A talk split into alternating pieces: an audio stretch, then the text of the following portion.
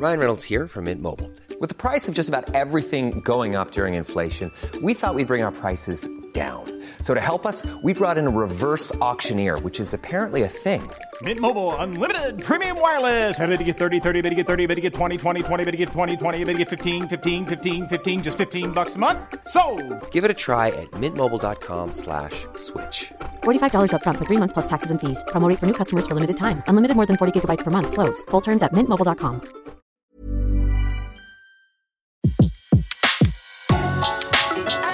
Le meilleur de séances radio est maintenant sur We Love Cinéma. Flashback sur Séance Radio. Le cinématographe permet de projeter des images sur un écran. Toute l'actu des grands classiques du cinéma. Bientôt, les films vont être sonorisés. Flashback avec Antoine Cyr et Antoine Julien. Je ne sais pas si vous vous rendez compte de l'aspect grandiose du mélange. Our first full-length motion picture feature in color opens a whole new world of thrill. Flashback sur Séance Radio. Ça, c'est le cinéma. Bienvenue dans Flashback, votre émission mensuelle dédiée à l'actualité du cinéma classique. Chaque premier lundi du mois, avec Antoine Cyr. Bonjour Antoine. Bonjour. Nous évoquons les ressorties et les films du patrimoine. Au programme de ce quatrième Flashback et en cette période de Noël, nous allons consacrer un large panorama aux nombreuses éditions DVD Blu-ray. Antoine reviendra sur la carrière de Kirk Douglas à l'occasion de son centième anniversaire. Nous parlerons également des rétrospectives et des événements autour du classique, ainsi que du livre, sport et cinéma. Notre invité est Laurence Le Hérisset, qui n'est autre que l'arrière-arrière-petit-fils de Georges Méliès. Il vient nous parler du cycle Magic Méliès aux sources des effets spéciaux, proposé à la Fondation Jérôme Sédou Paté. Et tout de suite, on parle des événements et des rétrospectives. Noël oblige, deux événements rendent hommage à l'œuvre de Walt Disney. Le premier, c'est l'exposition L'art des studios Walt Disney, le mouvement par nature, qui a lieu au musée Art Ludique à Paris, quai d'Austerlitz, jusqu'au 5 mars 2017. Le musée, en collaboration avec la Walt Disney Animation Research Library, dévoile des storyboards et des dessins d'études inédits, comme ceux d'un fan pour Bambi ou de la marche d'un chien pour les 100 à Dalmatiens, ainsi que des dessins d'animation des héros emblématiques, de Blanche-Neige à Tarzan, en passant par Maléfique, montrant l'évolution des techniques. Au total, 350 dessins et documents reviennent sur l'histoire de Walt Disney, rendant ainsi hommage au talent artistique des studios depuis près d'un siècle. Walt Disney également à l'honneur grâce à la restauration des Alice Comedies proposée par Malavida le 7 décembre dans les salles. Il s'agit de quatre courts-métrages réalisés par Walt Disney entre 1924 et 1926 dans lesquels une petite fille est plongée dans l'univers des dessins animés. Cette petite fille est campée par l'étonnante Virginia Davis, alors âgée de 4 ans, qu'on va retrouver successivement au Far West, dans une maison hantée et même dans les profondeurs sous-marines, dans le plus beau, à mon sens, des quatre films proposés, Une journée à la mer, qui affirme déjà l'incroyable créativité visuelle de Disney, bien avant la naissance de Mickey qui n'interviendra qu'en 1928. Ces pépites très rares sont en plus accompagnées par la superbe partition à la guitare et à la flûte traversière de l'orchestre de chambre d'hôte. Tous ces films sont bien sûr proposés en ciné-concert. Dis-le, que mon histoire était bien, espèce d'andouille.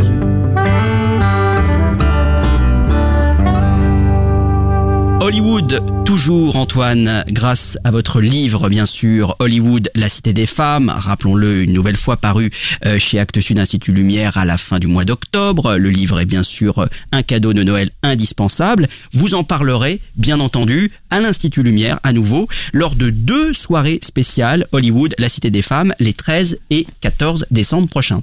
Oui, alors il y aura d'abord à 19h une, une conférence à l'occasion de, laquelle j'expliquerai vraiment euh, l'idée du livre. Vous savez que, euh, en gros, euh, on se souvient des actrices de l'âge d'or euh, hollywoodien en grande partie pour le, le glamour, mais le, le glamour c'est le, le plan marketing des studios. Mais derrière le, ce plan marketing, il y a des films extraordinaires qui sont bons parce qu'en fait les actrices étaient excellentes. Et si elles étaient excellentes, c'est parce qu'elles se sont aussi souvent battues pour avoir des rôles qui les mettaient en valeur. Et et il y a eu toujours une espèce de, de bagarre entre ces, ces actrices et les producteurs, avec souvent la, la complicité des réalisateurs qui étaient plutôt, je dirais, du côté des, actrices. Et donc c'est un peu aussi ce, combat des actrices pour des rôles meilleurs que je raconte dans Hollywood, la, cité des femmes, et que je détaillerai bien sûr euh, dans cette conférence qui a lieu donc euh, à l'Institut Lumière le, le le 13 décembre à 19h.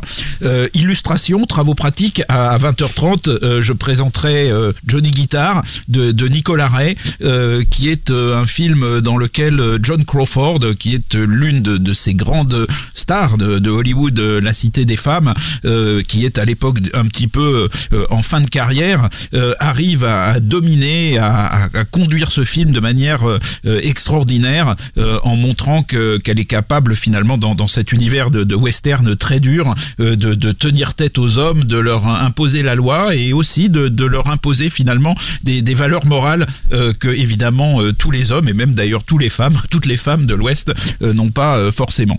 Et puis euh, donc le, le lendemain, le, le 14 décembre, euh, à 18h45 et à 21h, je présenterai deux films noirs parce que euh, il y, a, un- il y a un long chapitre dans mon livre qui est euh, dédié aux actrices de, de films noirs. Vous savez que le, le code de censure interdisait de montrer des choses trop sulfureuses, mais il n'interdisait pas de montrer le vice à condition qu'il soit puni.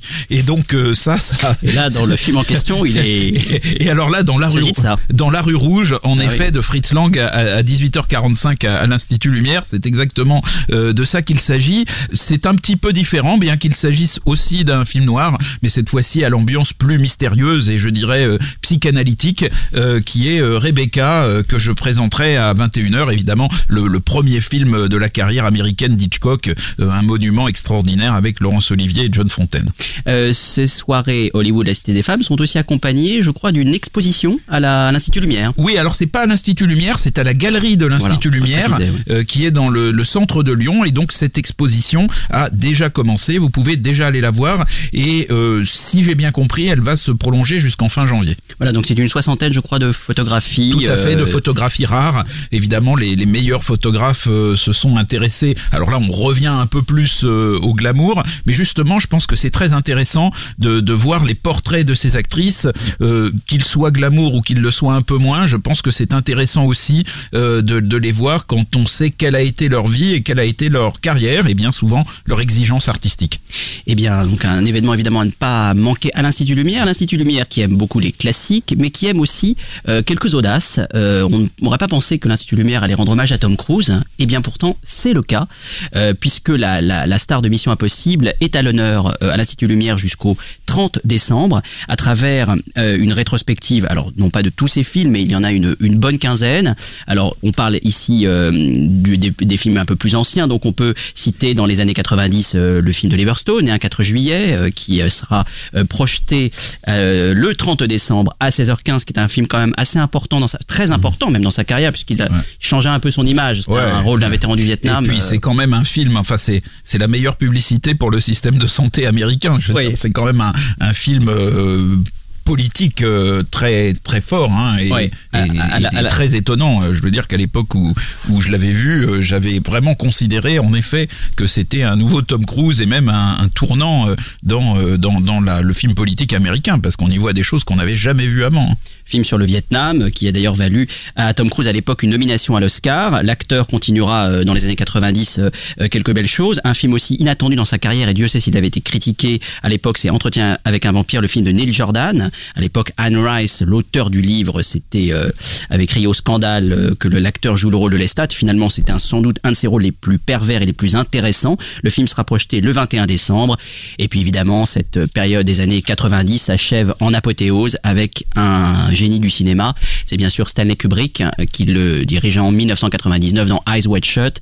Un tournage au long cours, une sortie mouvementée, un couple qui aujourd'hui n'est plus, mais un film qui lui reste déjà dans les dans l'histoire du cinéma, un classique qui sera lui diffusé le 29 décembre à 21h.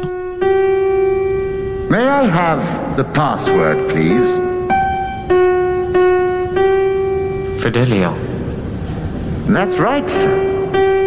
That is the password for admittance. But may I ask, what is the password for the house?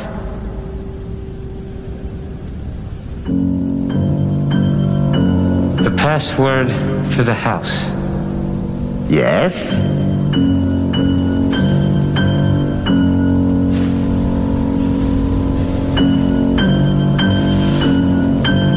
I'm sorry, I.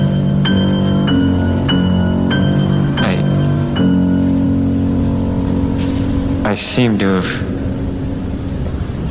forgotten it. That's unfortunate. Because here, it doesn't matter whether you have forgotten it or if you never knew it.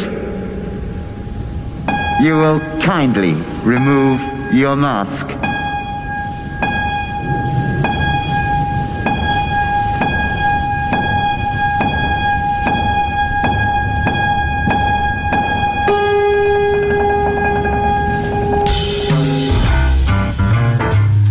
À l'occasion de son centième anniversaire, qui aura lieu le 9 décembre, et la ressortie de chaîne conjugale de Joseph Mankiewicz le 7 décembre, Antoine, vous nous faites un tour d'horizon de la carrière exceptionnelle de Monsieur Kirk Douglas. Et oui, 100 ans, quand on sait l'énergie que Kirk Douglas a mis au service de ses films, quand on connaît la vertigineuse prolixité de ses amours, on ne peut qu'être époustouflé par la longévité quasiment surhumaine de Kirk Douglas. 100 ans, mais 100 ans, bazar Quel est son secret? Je crois tout simplement que euh, c'est le, tempérament euh, indomptable dont il fait preuve dans ses films qui est son secret, car je crois que ce tempérament indomptable, il est totalement autobiographique. Ce type que tout le monde dans la vraie vie aime pour son franc-parler et son engagement a fait la plus formidable carrière d'anti-héros de toute l'histoire du cinéma américain. Il était né dans une famille d'immigrants d'origine russe, il commence à, payer ses cours d'art dramatique en, faisant euh, de la lutte et, il va débuter à Broadway en 41 et y revenir après avoir passé deux années sous les drapeaux dans la marine. Et là, il va tout de suite jouer des rôles euh, au cinéma euh, qui vont le mettre à la hauteur des plus grands. Et vous allez voir, il va y avoir une caractéristique dans ces rôles, une caractéristique très étonnante qui, à mon avis, explique cette longévité incroyable. Alors le premier film de Kirk Douglas, c'est en 46, L'emprise du crime de Lewis Milestone. C'est un politicien minable, faible, alcoolique, euh, aussi fou que sa femme, qui est incarnée par Barbara Stanwyck, qui est merveilleuse dans ce film. Et dès ce premier rôle, on décèle en lui un curieux mélange d'énergie indomptable et de fragilité, et aussi une violence qui débouche sur l'autodestruction. Et on va voir que presque toujours, cette espèce de, force euh, de Kirk Douglas agit comme une espèce de, de force auto-immune qui le pousse à l'autodestruction. Alors pour quelqu'un qui s'est autodétruit arrivé à 100 ans, je trouve ça absolument extraordinaire. On va trouver un rôle qui n'est finalement pas si éloigné, en tout cas qui, qui met en valeur euh, là aussi cette, cette violence euh, de Kirk Douglas en 47 dans La griffe du passé de Jack Tourner, où il joue le caïd impitoyable et, et vicieux qui poursuit euh, Robert Mitchum dans sa nouvelle vie. Et puis, nouvelle apparition des pulsions autodestructrices de Kirk Douglas dans un rôle euh, un peu différent euh, en 1949 dans Chaîne conjugale. Alors Chaîne conjugale, je m'arrête pour en dire euh, un petit mot parce que je sais que c'est un film qui, qui, ressort en ce moment. Donc au départ, ce n'est pas Kirk Douglas qui est la star de Chaîne conjugale parce que c'est un film qui est dominé par trois femmes dans sa distribution, euh, Jan Crane, Linda Darnell et Anne Southern. C'est l'histoire de, de trois femmes qui au moment de partir pour une croisière de charité euh, découvrent que euh, le, le, leur meilleur ami euh, est parti avec le mari de l'une d'elles. Elle leur laisse un petit mot pour dire ça. Et puis donc elle, découvre ça juste au moment de, de, prendre le bateau et elles vont passer toute la croisière en bateau à faire des supputations pour essayer d'imaginer qu'est-ce qui dans la vie de l'une ou de l'autre va a entraîné le potentiellement le départ de son mari. Donc on va avoir trois flashbacks et à la fin bien sûr on connaîtra la solution que je ne vous donne pas parce que je veux que vous regardiez le film. Et donc Kirk Douglas est le mari de, de l'une d'elles, euh, Anne Southern, et euh, il est un personnage très important dans le film parce qu'au fond, ce film qui date de 49 montre vraiment l'entrée des femmes américaines dans la modernité et, et le rôle d'époux euh, que joue Kirk Douglas, puisqu'il joue l'époux de, de Anne Southern, euh, est, est, un peu le, le, catalyseur de cet euh, élément d'actualité euh, qu'il y a dans, dans ce film. Alors Kirk Douglas, il joue un prof qui est pas totalement antipathique d'ailleurs, et c'est probablement le premier personnage du cinéma américain à se plaindre d'être moins bien payé que sa femme, puisque dans le film, il est prof, sa femme travaille dans la publicité, et donc euh, c'est elle qui gagne beaucoup d'argent et, lui en gagne beaucoup moins. Et comme il est assez jaloux, qu'il est assez furax, et ben qu'est-ce qui va se passer? Il va être en colère, c'est Kirk Douglas, et il va avoir une colère autodestructrice, c'est Kirk Douglas. Euh, et donc, il n'hésite pas à savonner la planche de, de, son épouse dans un dîner où elle a amené ses clients. Et donc, évidemment, Kirk Douglas, qui est prof, qui est cultivé, euh, trouve ses clients totalement euh, vulgaires et, grotesques. Et donc, bah, il va voilà, il va pas pouvoir s'empêcher de, se lancer dans quelque chose qui est un peu l'autodestruction de, de son ménage euh, en, ridiculisant les, les, les clients de, de sa femme. Est-ce que ce film, euh, dans lequel en effet, il faut le rappeler, Kirk Douglas n'est pas, la, vedette, hein, va changer ensuite le cours de sa carrière? Alors non. Ce qui va changer le cours de sa carrière, c'est le film suivant, enfin l'un des films suivants, peut-être pas le, premier qui fait juste derrière, mais si je crois que c'est vraiment juste après. Euh, c'est Le Champion de Mark Robson. Alors Mark Robson, c'est un réalisateur qui a la caractéristique d'avoir fait deux très grands films de boxe, puisqu'il a fait Le Champion et il a fait Plus dur sera la chute, qui est le dernier film euh, de Bogart hein, et qui est un film extraordinaire sur la boxe. Mais là, nous avons le champion avec Kirk Douglas dans le rôle du boxeur. Et alors là, il joue un rôle de boxeur totalement arriviste et, sans scrupules que sa quête frénétique euh, de la gloire va conduire, là encore, devinez quoi, à l'autodestruction. Euh, C'est le, le, film qui fait véritablement de, de Kirk Douglas euh, une vedette. Quand on voit ce qu'est Kirk Douglas, quand on voit sa violence, quand on voit sa combativité, il n'y a évidemment pas mieux qu'un ring pour donner ses lettres de noblesse à ce lutteur euh, indomptable. Ensuite, en 1950, il est dans La femme aux chimères de, de Michael Curtis. Alors là, pour une fois, il est plutôt sympathique, mais là aussi, il joue un trompettiste qui sacrifie tout à, à son art. Ensuite, en 51, on va avoir un film très marquant qui est le, le gouffre aux chimères de Billy Wilder, Formidable. où il joue une véritable crapule, Ah là là. un reporter sans scrupules, Grand film sur le journalisme. voilà, qui euh, qui, qui n'a pas hésité à prolonger jusqu'à la mort les, les souffrances d'un homme prisonnier euh, d'un gouffre. Et pourquoi faire tout ça pour prolonger le, barnum médiatique qui s'est installé euh, autour de, la catastrophe? En 51 aussi, il y a un film de William Wyler où Kirk Douglas joue un personnage délirant. Euh, c'est Detective Story. Il joue un policier complètement fou qui s'acharne contre un médecin avorteur, quitte à faire le, malheur de sa propre épouse autodestruction toujours évidemment. Alors en 52, on a une petite pause avec un, intermède humoristique et, presque tendre avec la captive aux yeux clairs de Howard Hawks, euh, mais tout de même encore un petit penchant quand même de Kirk Douglas pour l'autodestruction, puisque la scène la plus hilarante est celle où il cherche dans l'herbe son petit doigt amputé après une opération euh, chirurgicale euh, qui a été effectuée dans l'euphorie et, et, à grand renfort de spiritueux. En 52, alors là on est toujours encore dans la violence l'autodestruction, etc., avec Les Ensorcelés. Cette fois-ci, on a un grand film de Minelli euh, consacré euh, à, à, Hollywood, à, à Hollywood hein, où Kirk Douglas est cette fois-ci un producteur mégalomane, et tous ceux qui l'a fait souffrir continuent à le suivre parce qu'ils sont euh, fascinés. En 54, quand même, il faut reprendre son souffle et gagner un peu de sous. Donc là, Kirk Douglas va gagner 125 000 dollars en tournant 20 milieux sous les mers Richard avec Fleischer, euh, de. Richard Fleischer pour le studio Disney. Film quand même très sympathique. En 55, alors là, un, un rôle très important, c'est L'homme qui n'a pas d'étoile de King Vidor, où euh, Kirk Douglas joue un cow-boy allergique à l'obéissance et au barbelé, mais enfin quand même tout à fait macho, puisqu'il est rétif à l'autorité de la belle euh, Jan Crane, qu'il avait déjà côtoyé dans chaîne euh, conjugale, tout en ne dédaignant pas de passer la nuit avec elle dans le film. Euh, on reconnaît euh, que ce rôle plaisait particulièrement à Kirk Douglas au fait qu'il affirmait de manière un peu mégalomane, parce qu'il faut bien dire qu'il est quand même très mégalo le Kirk, donc il affirmait l'avoir réalisé, alors que le réalisateur officiel c'est quand même King Vidor, hein, qui est qui est quand même pas le premier venu, mais non, il disait non non, ce film-là, c'est moi euh, qui l'ai réalisé. Et euh, ce qui est intéressant, c'est que sept ans plus tard, alors qu'il sera devenu entre temps producteur, il va rejouer un personnage qui joue qui ressemble comme deux gouttes d'eau à son personnage de, de l'homme qui n'a pas d'étoile, dans un film qui est peut-être le chef-d'œuvre de Kirk Douglas et qui est Seuls sont les indomptés. Alors dans Seuls sont les indomptés, euh, Kirk Douglas joue à peu près le même cowboy que dans L'homme qui n'a pas d'étoile, sauf que un siècle a passé et que le cowboy n'arrive pas à s'adapter à la vie moderne et qu'il est même à un moment pourchassé par un hélicoptère.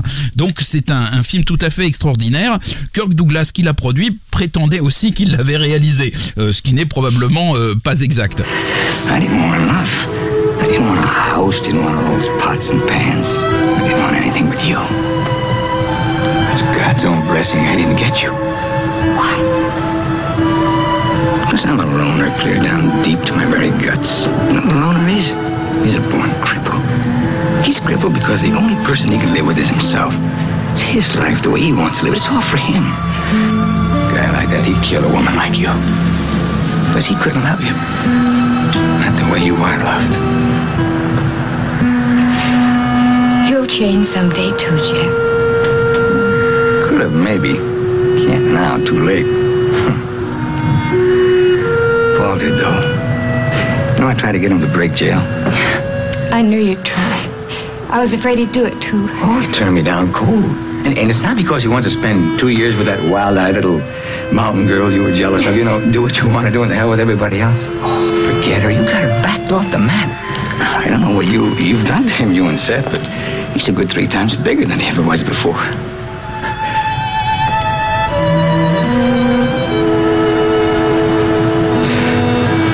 My son's still coming up. If I had a big kiss, I could probably beat it to the top of that hill. La vie passionnée de Vincent Van Gogh euh, en 56, règlement de compte à hockey choral, les Vikings encore un peu d'autodestruction puisqu'il a quand même euh, cet euh, œil qui lui a été dévoré par un, aigle. Et puis petit à petit, on va avoir aussi Kirk Douglas qui va s'affirmer dans son engagement démocratique dans des films qu'il va souvent produire. Et il y a évidemment le, duo de ces films avec Stanley Kubrick. D'abord Les Sentiers de la Gloire, hein, pour euh, évidemment euh, c'est un, film où il incarne un officier plein de droiture face à un commandement qui veut faire fusiller les soldats accusés de, désertion. Et puis bien sûr Spartacus, le chef-d'œuvre de la révolte des esclaves, sur lequel Douglas a lui-même montré qu'il ne fallait pas plaisanter avec son autorité. hein. Il a beau jouer un révolté, c'est quand même lui qui a viré Anthony Mann euh, pour le remplacer par Stanley Kubrick. Et qui a réhabilité également Dalton Trumbo. Hein. Et qui a alors qui a ré- réhabilité Dalton Trumbo, mais c'est un peu ce truc-là est un peu compliqué parce qu'on sent dans la façon dont Dalton Trumbo euh, le raconte qu'il est un peu énervé que Kirk Douglas euh, s'attribue ce mérite, car en réalité apparemment le premier film où Trumbo est réapparu au générique, c'est un film de Preminger, et donc on sent dans le, récit que faisait Trumbo de, cette histoire que probablement Douglas, avec sa mégalomanie euh, habituelle, qu'on lui pardonne quand même parce que c'est un personnage extraordinaire, mais, a quand même re-raconté la- la- l'aventure un peu à son avantage. Alors moi ce que je voudrais dire c'est que quand même je pense qu'après Seuls sont les indomptés dont j'ai déjà parlé et qui date de 62, la carrière de Kirk Douglas devient moins riche en chefs-d'œuvre, mais évidemment il va encore continuer à faire quelques compositions incroyables comme celle d'un publiciste rongé par le remords dans l'arrangement de Kazan ou dans le reptile de Mankiewicz en 70. Il va tourner jusqu'en 2004, donc à l'âge de 88 ans. À force d'être un génie de l'autodestruction, Kirk Douglas a fini, c'est évident, par devenir un génie de la résilience. Bon anniversaire, Kirk.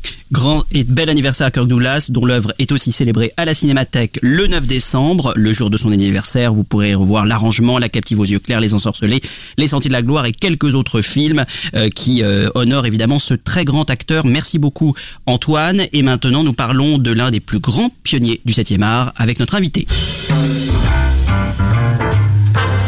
Vous êtes toujours dans Flashback où nous parlons maintenant de Georges Méliès à l'occasion du cycle Magic Méliès aux sources des effets spéciaux à la Fondation Jérôme Sédoupaté du 20 décembre au 3 janvier 2017 que propose l'association Les Amis de Georges Méliès fondée par sa petite fille Madeleine Maltête Méliès. Nous avons aujourd'hui comme invité Laurence Le Hérisset, l'arrière arrière petit-fils du cinéaste. Alors Laurence, vous êtes pianiste, compositeur et improvisateur et vous allez accompagner au piano les films de votre arrière-arrière-grand-père qui seront bonimentés par votre mère, son arrière-petite-fille, Marie-Hélène Le Hérisset. Euh, Laurence Le Hérisset, bonjour. Bonjour. Merci beaucoup d'être avec nous. Alors, pouvez-vous nous parler de cette tradition familiale? Ah, c'est c'est quelque chose qui a commencé en 1945, juste après la guerre. Madeleine a Madeleine Maltête-Méliès a, a, décidé de, de retrouver l'œuvre de son grand-père, car à cette époque-là, il restait plus que huit films connus. Et euh, depuis, euh, très rapidement, euh, pour les montrer, nous avons présenté des spectacles cinématographiques. On n'appelait pas ça encore à l'époque ciné-concert. Et donc, au fur et à mesure qu'on retrouvait l'œuvre, on projetait les films en sous forme de programme. Donc, il y avait tout le temps du boniment et dès le départ, il y a eu un pianiste pour accompagner ces séances.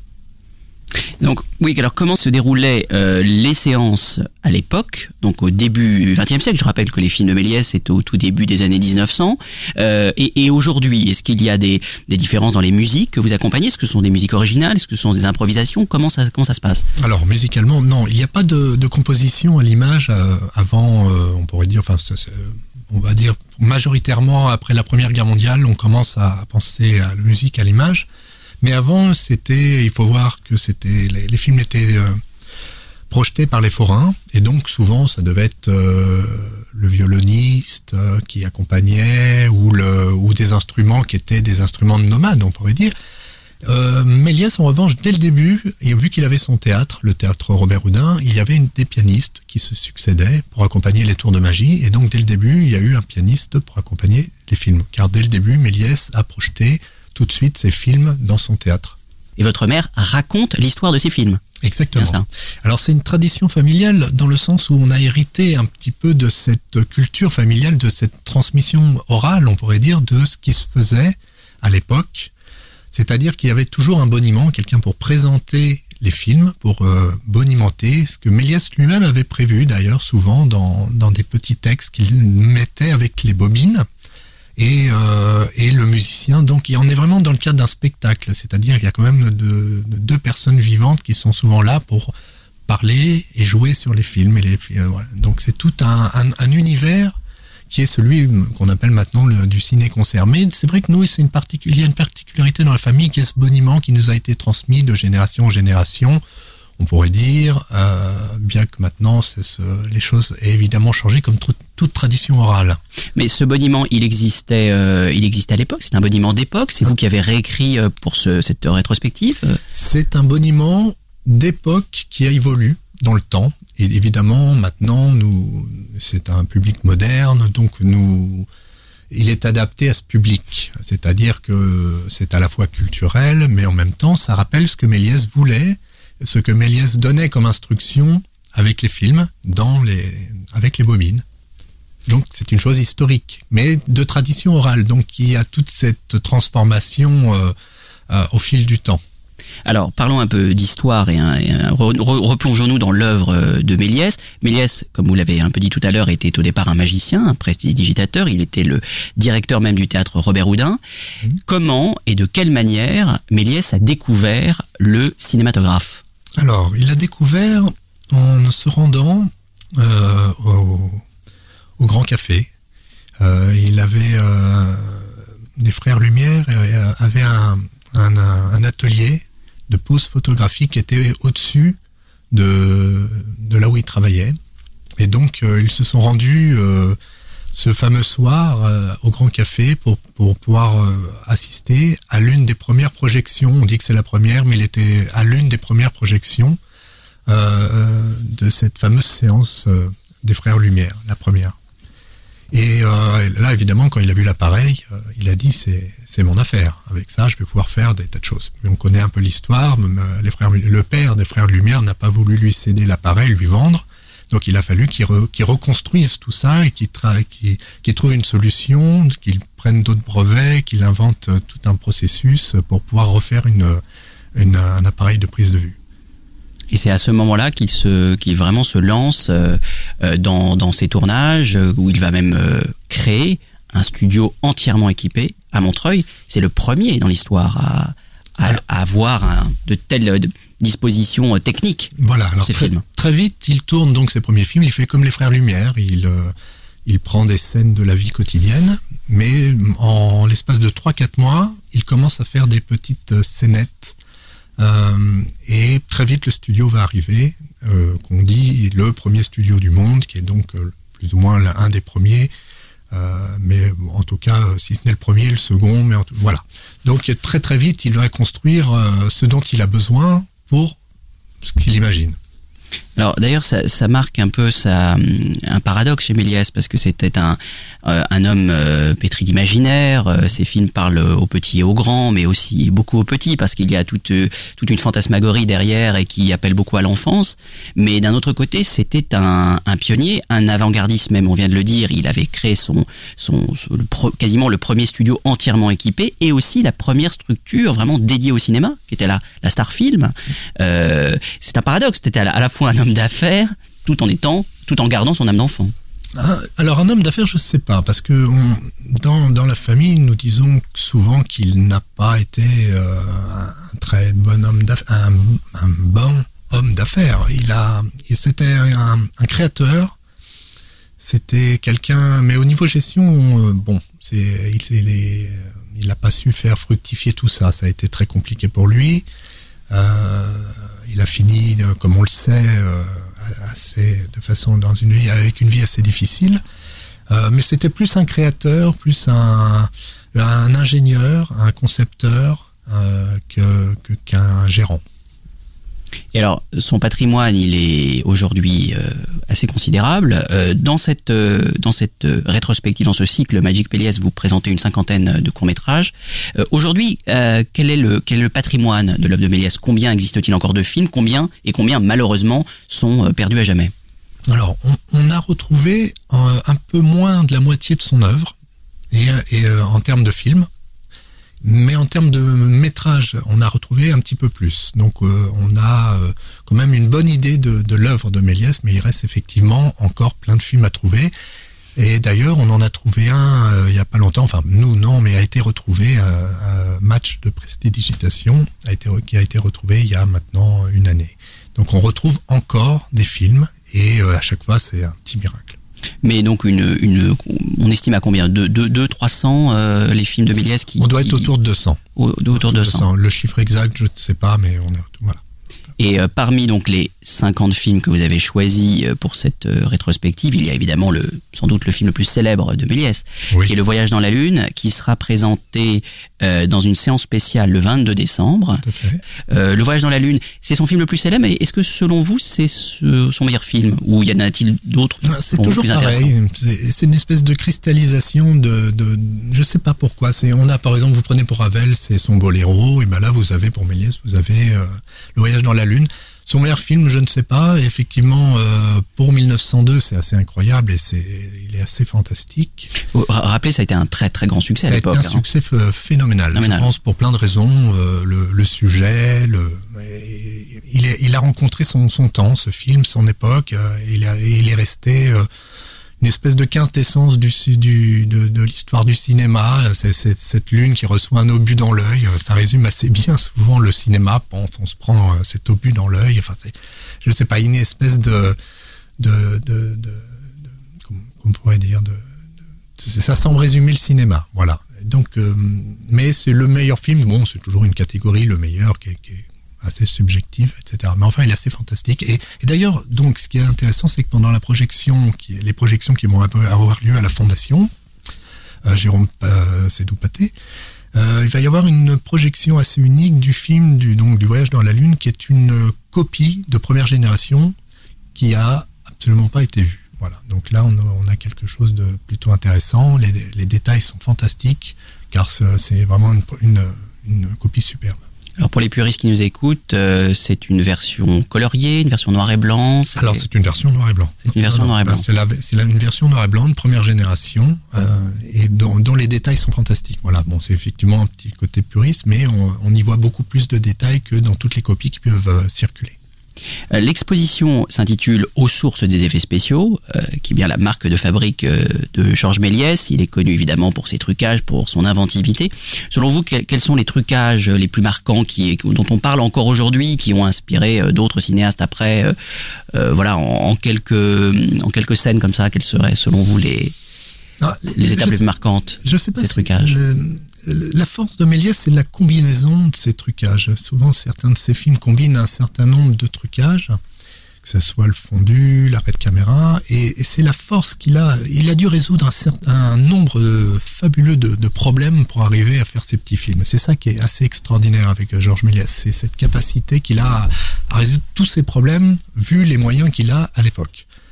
Et euh, tout ça dans une esthétique qui est, qui est formidable. En y raconte en une minute des choses absolument incroyables et fantastiques. Est-ce que c'était lui qui était le, le maître d'œuvre de, de tous ces films ou il avait le maître une- d'œuvre. C'était vraiment le, Ouais. le maître d'œuvre, le, le seul capitaine à bord ou L'homme orchestre. L'homme orchestre, C'est vraiment. vraiment l'homme orchestre. Oui, il dirigeait tout au, au point que je pense que s'il est souvent sur scène, c'est que lui-même savait ce comment il voyait les choses et, et ça devait sûrement très très compliqué d'expliquer ce qu'il fallait faire au vu de du fait qu'il par exemple il fallait rembobiner euh, la bobine pour pouvoir refaire des, des, des passages, pour des surimpressions, etc. Et je pense que lui voyait très bien ce qu'il y avait à faire et qu'il était à même euh, de, le faire, enfin, un des seuls à pouvoir le faire sur le moment euh, sans perdre un temps fou à expliquer ce qui devait être. Alors ça a été en effet un pionnier essentiel de l'histoire du cinéma et pourtant l'histoire à l'époque ne lui a pas vraiment rendu justice. Euh, comme vous l'avez un peu dit tout à l'heure, la, fin de sa vie sera moins moins rose et puis euh, il va être ensuite redécouvert. Mais qu'est-ce qui explique à votre avis qu'à un moment donné euh, Méliès soit passé de mode? Son esthétique, sûrement. Son esthétique, et puis on parlait de sa façon de gérer les affaires. Peut-être n'a-t-il pas vu ou su prendre le, le, voir que le cinéma allait s'industrialiser, qu'il peut-être s'est-il pas associé à qui il fallait au bon moment. Euh, mais je, penche, quand même pour la principale cause, à mon avis, est l'esthétique de son cinéma. Le cinéma euh, va évoluer, va changer, et lui reste dans, dans son univers. Je c'est un petit peu principalement ce qu'il perdra. Et alors votre famille euh, sauvegarde cet héritage de Oui. belle manière depuis euh, toutes ces années. Euh, ça doit être un travail, euh, j'imagine, de presque de tous les jours, de, de transmettre dans le monde entier, puisqu'il faut quand même rappeler que Georges Méliès est connu dans le monde entier, et notamment aux États-Unis. Oui. Martin Scorsese lui a consacré un très très bel hommage. Hugo Cabret il y a quelques années. Cet héritage, il est il est précieux. Oui, tout à fait. Euh, ça a été une, vocation pour Madeleine Maltête Méliès, pour la famille, pour ma maman qui a aussi beaucoup travaillé, pour Anne-Marie Quévrin, pour Jacques Maltête. Euh, nous- il y a toujours eu un membre de, la famille pour euh, pour s'intéresser à l'œuvre, pour euh, petit à petit. euh, en fait, on a une mission un petit peu de, de cinémathèque, retrouver, conserver, montrer, et tout ça a été fait euh, de façon très familiale jusqu'à maintenant. Bon, maintenant, le- les, les choses ont aussi un petit peu changé. Les, euh, le cinéma s'enseigne dans les universités. euh, les cinémathèques sont apparues dans, dans le monde entier. Chaque pays maintenant a quasiment une cinémathèque. Euh, donc, tout euh, petit à petit, c'est c'est constitué un réseau. Et euh, mais ça a été pour ça essaie toujours encore parce que moi-même je, je continue d'une façon un peu disons parallèle puisque je suis musicien, mais je continue à accompagner ces films euh, dans le monde entier euh, avec ma maman euh, qui les présente et donc ça reste il y a toujours eu quelqu'un pour pour, pour s'occuper de cette heure. Voilà. Eh bien, une œuvre euh, à redécouvrir euh, à la Fondation Pathé, donc euh, grâce au cycle Magic Méliès aux sources des effets spéciaux, à la Fondation donc Jérôme Sédou Pathé au 73 avenue des Gobelins à Paris, du 20 décembre au 3 janvier 2017. Merci beaucoup, Laurence, d'avoir été avec nous. Et tout de suite, nous parlons de l'actualité des DVD. Une grande actualité DVD Blu-ray nous intéresse maintenant. Forcément, c'est la période des fêtes de fin d'année et les éditeurs ont soigné très bien cela, à commencer par Wildside qui propose le 7 décembre, en dans une très très belle édition DVD Blu-ray, Le Grand Chantage, un film de Alexander McKendrick réalisé en 1957, l'histoire du, du plus puissant chroniqueur de New York, un homme sans scrupules et assoiffé de pouvoir, qui va par tous les moyens briser l'idylle entre sa sœur et un guitariste de jazz grâce à la complicité d'un attaché de presse ambitieux, obsédé par sa réussite. C'est un film implacable euh, sur la manipulation, une manipulation sans limite et une corruption également sans limite. C'est le premier film américain euh, du britannique, euh, non pas du britannique, pardon, de l'américain Alexander McKendrick, mais qui avait fait sa carrière en Angleterre avec des comédies britanniques produites par les studios Ealing, notamment Tueur de Dames, le, sans doute sa comédie la plus célèbre.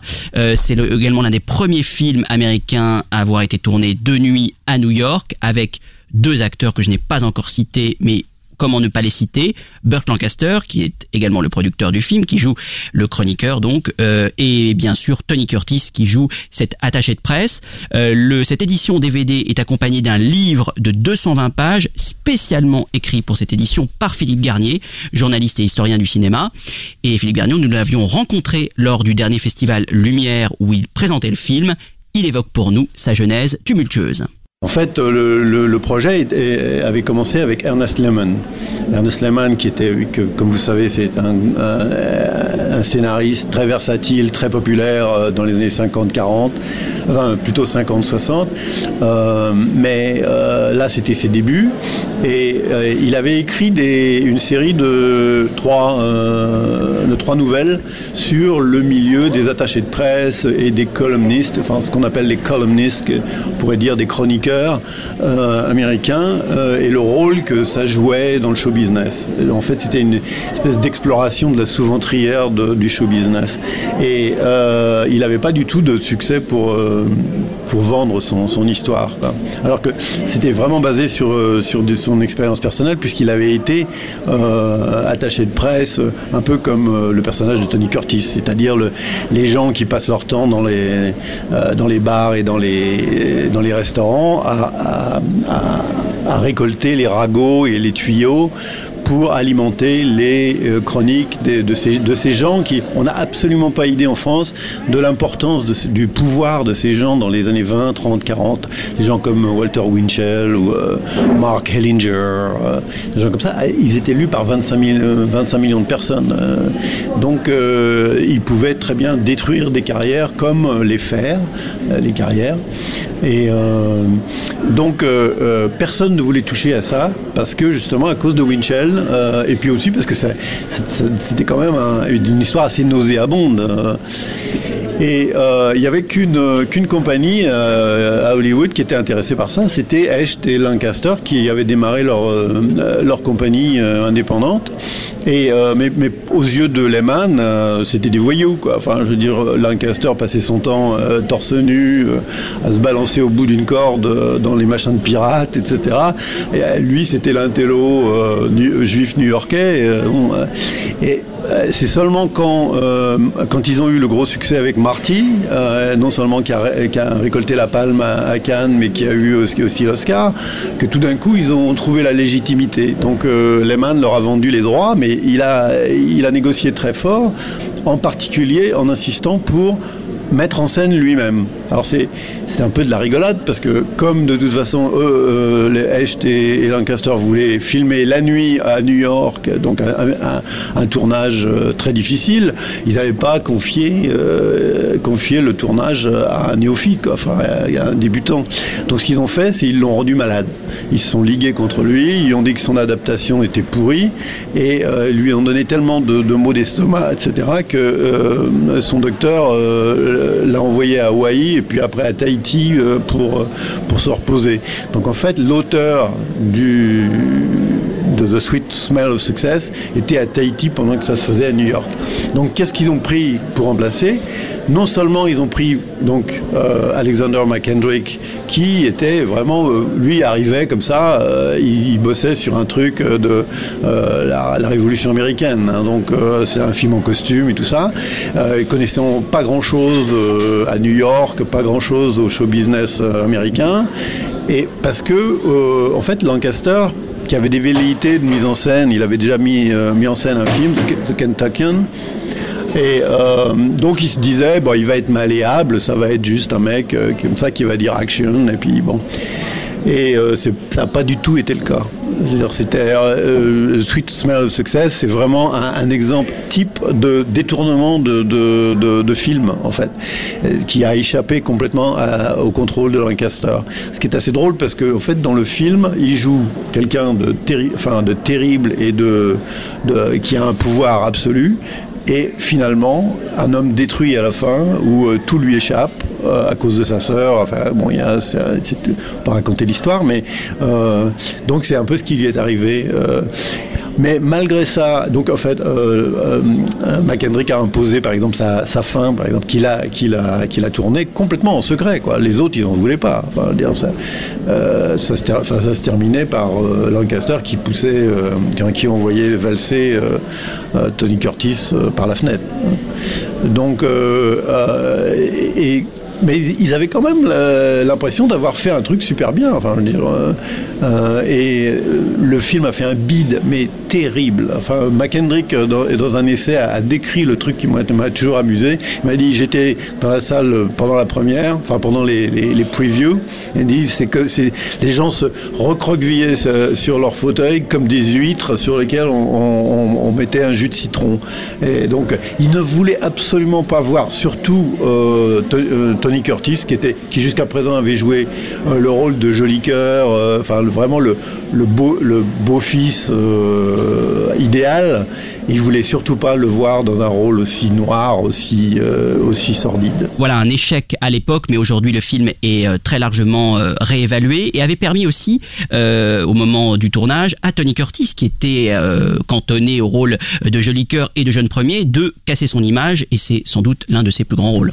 Oui, parce que Tony Curtis, en fait, prend un peu le pouvoir, quand même, je trouve, dans ce film, qui est un film produit par Burt Lancaster, qui était à l'origine à la, gloire de, ce dernier. Et donc, Tony Curtis euh, arrive vraiment à émerger dans ce film, et je pense qu'il il émerge à la fois grâce à son talent, mais aussi finalement parce que son rôle euh, montre l'importance des, attachés de presse euh, dans cette euh, presse américaine des années 50, à une époque probablement où les métiers de la communication étaient beaucoup moins régulés qu'ils le sont aujourd'hui. Et donc ce, personnage très énigmatique qui vient s'insérer finalement entre les gens dont parlent les journaux et les journalistes est tout à fait étonnant.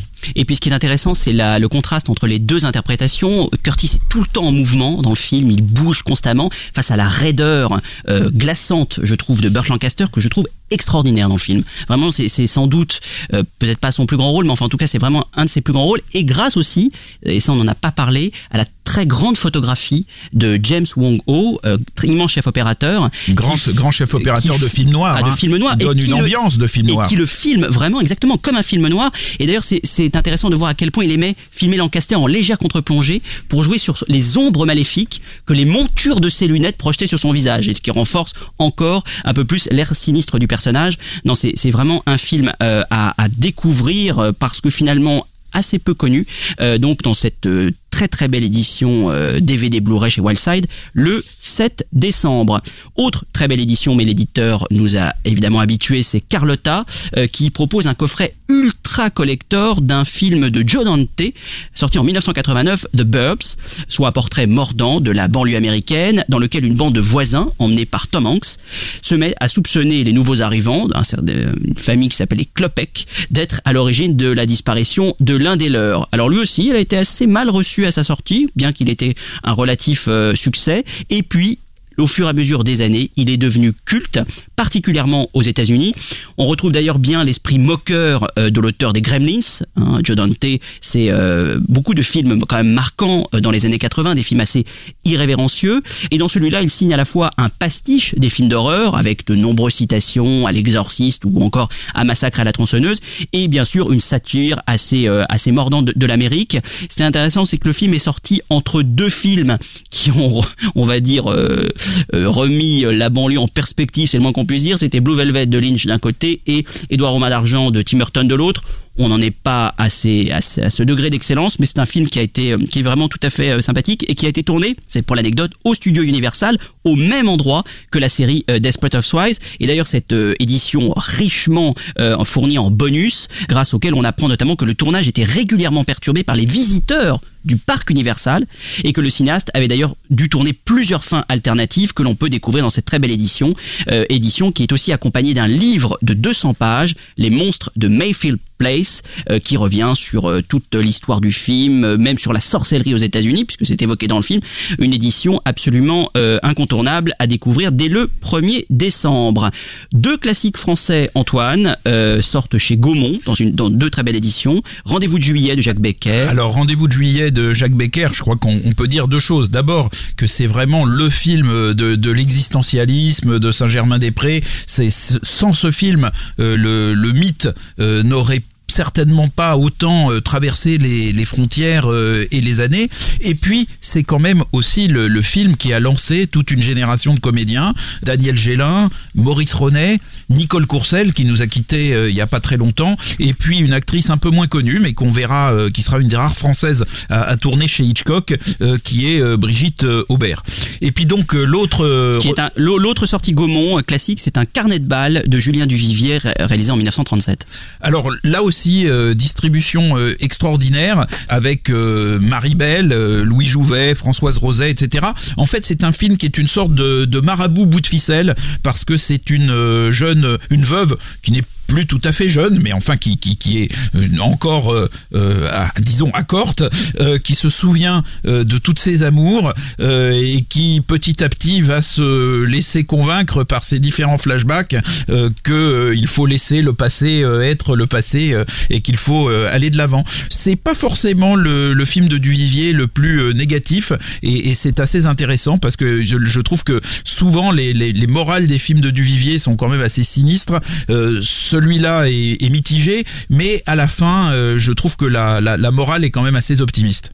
Autre film français plus près de nous euh, qui sort dans une très belle édition euh, DVD Blu-ray chez Pathé, c'est Ciao Pantin de Claude Berry, réalisé en 1983, qui avait bien sûr valu euh, à l'époque à Coluche le César du meilleur acteur. C'en est devenu même un gimmick aujourd'hui, hein, quand, quand un comédien censé comique veut faire son Ciao Pantin. Alors certains ont réussi ce passage, d'autres moins.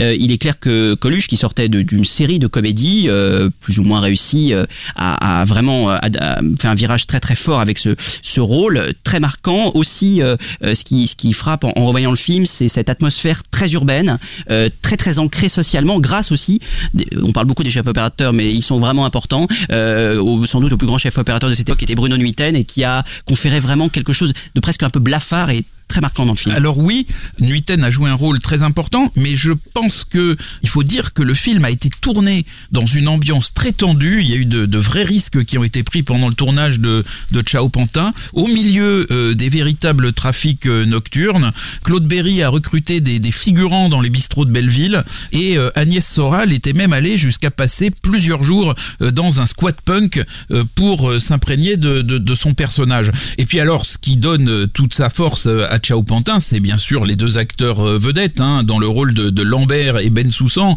euh, Coluche euh, et, Anconina. Et, et on peut dire d'une certaine manière que Coluche, qui était complètement dans son univers, dans ce dans ce monde des, des, des marges, euh, dans ce monde euh, d'un Paris proche de la banlieue, avec un univers qui est à peu près le même. On est dans, dans le dans le haut du 18e arrondissement, mais on est dans un on est dans un univers qui est similaire à l'univers de la banlieue. Coluche y est tout à fait à son aise, il est tout à fait dans son élément, et, on peut peut-être penser que s'il a aussi bien réussi son Ciao Pantin, c'est parce que euh, il a quitté euh, les rôles comiques pour rejoindre finalement un rôle qui se déroulait complètement dans son milieu naturel et qui lui permettait de, de, raconter une part de sa jeunesse euh, et, une part de, de- voilà de sa propre de sa propre vie finalement.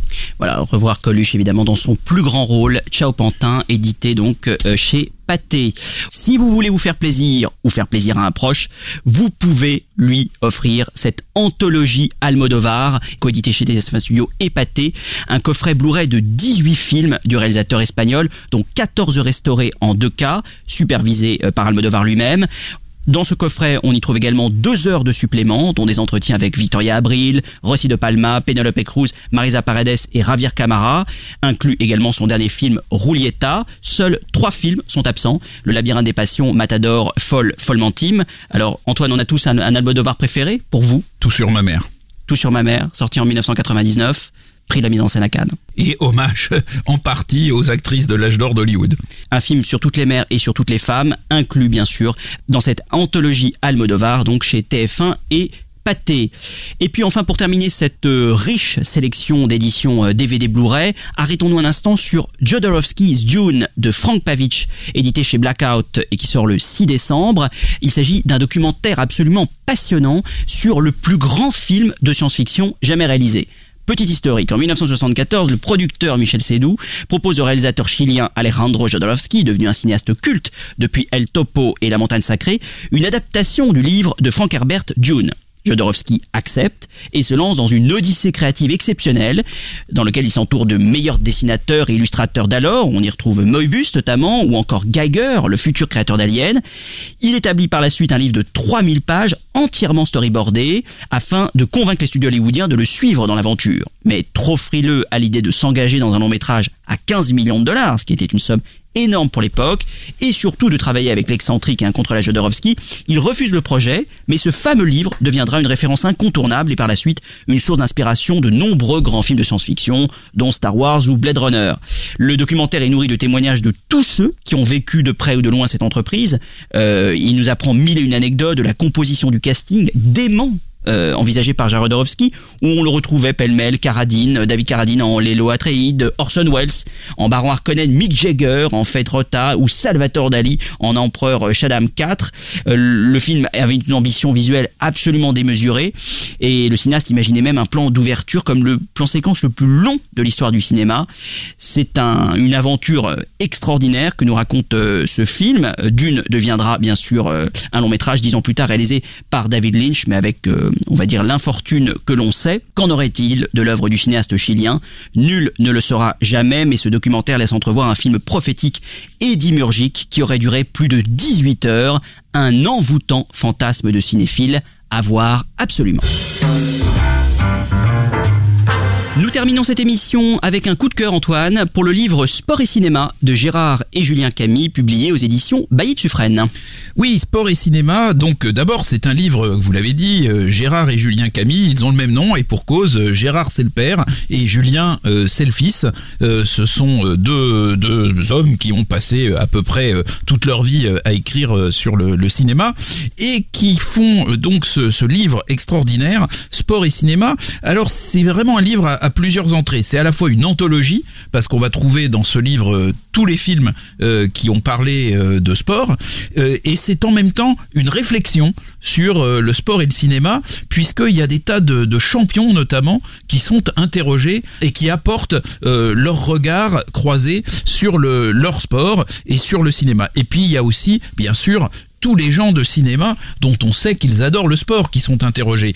Évidemment, euh, Régis Barnier, euh, euh, Jean-Jacques Hano, euh, Hugues Hudson, mais aussi Jean-Paul Belmondo, Jalil Lesper, qu'on va donc retrouver au milieu d'interviews de, sportifs comme Jackie Stewart, Bernard Hinault, Giacomo Agostini. Vous connaissez peut-être pas, vous êtes trop jeune, Antoine, mais Giacomo Agostini, c'est le dieu des pilotes de moto. C'était, c'est une sorte de, voilà, c'est le, je, je sais pas quel est le plus grand sportif du monde monde, mais euh, dans il y a, y, a, y a 30 ans, euh, c'était une star immense. On trouve aussi Teddy Riner, Brahim Asloum, euh, Luc Alphand, etc. Ça parle de absolument tous les sports. Il y a un classement qui est très intelligent parce que d'abord au, début du livre, on va trouver tous les, les, très grands sports. Je pense que celui qui occupe le plus d'espace, c'est la boxe, parce qu'il y a vraiment un nombre de, de films. C'est sans doute le sport qui a donné le lieu au plus grand. Oui, ne, bah, ne, serait, ne serait-ce que parce que euh, deux bons hommes qui sont euh, sur un ring euh, avec la, une lumière qui est particulière et qui est évidemment une lumière chérie des, des chefs opérateurs, et puis une possibilité de tenir la totalité de l'action dans un dans un cadre étroit, mais on peut aussi faire. Enfin, il y a une, il y a, y a vraiment une capacité euh, de la boxe euh, à être filmée qui est tout à fait unique. D'ailleurs, moi, j'ai eu la chance une fois de voir Claude Lelouch filmer une scène de boxe et c'était tout à fait extraordinaire de le voir se balader caméra à l'épaule au milieu du ring. Évidemment, il n'aurait pas pu se balader avec la même allégresse sur un terrain de football ou, ou encore moins sur un sur un circuit automobile. Donc, il y a, y a vraiment cette façon de détailler d'abord les grands sports,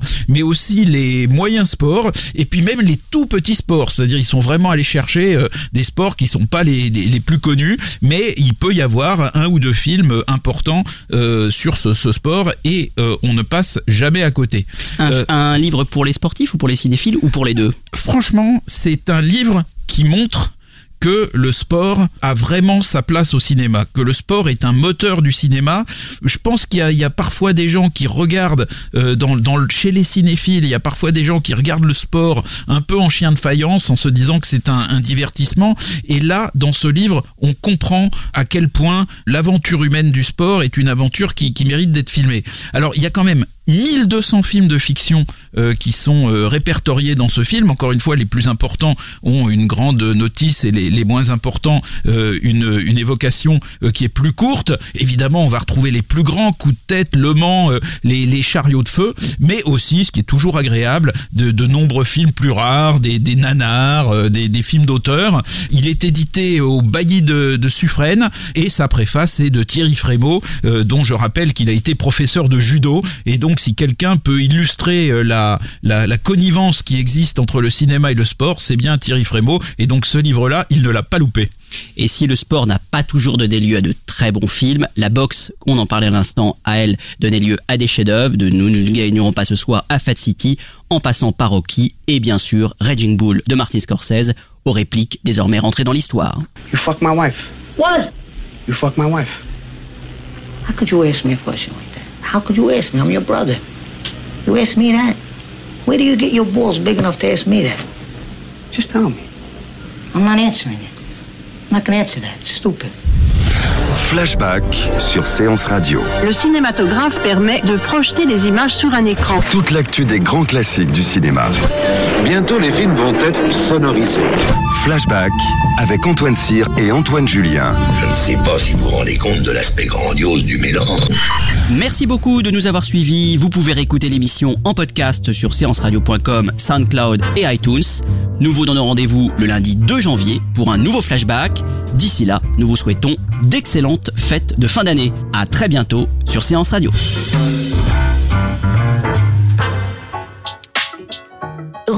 L'ensemble des contenus séances radio proposés par We Love Cinéma sur tous vos agrégateurs de podcasts.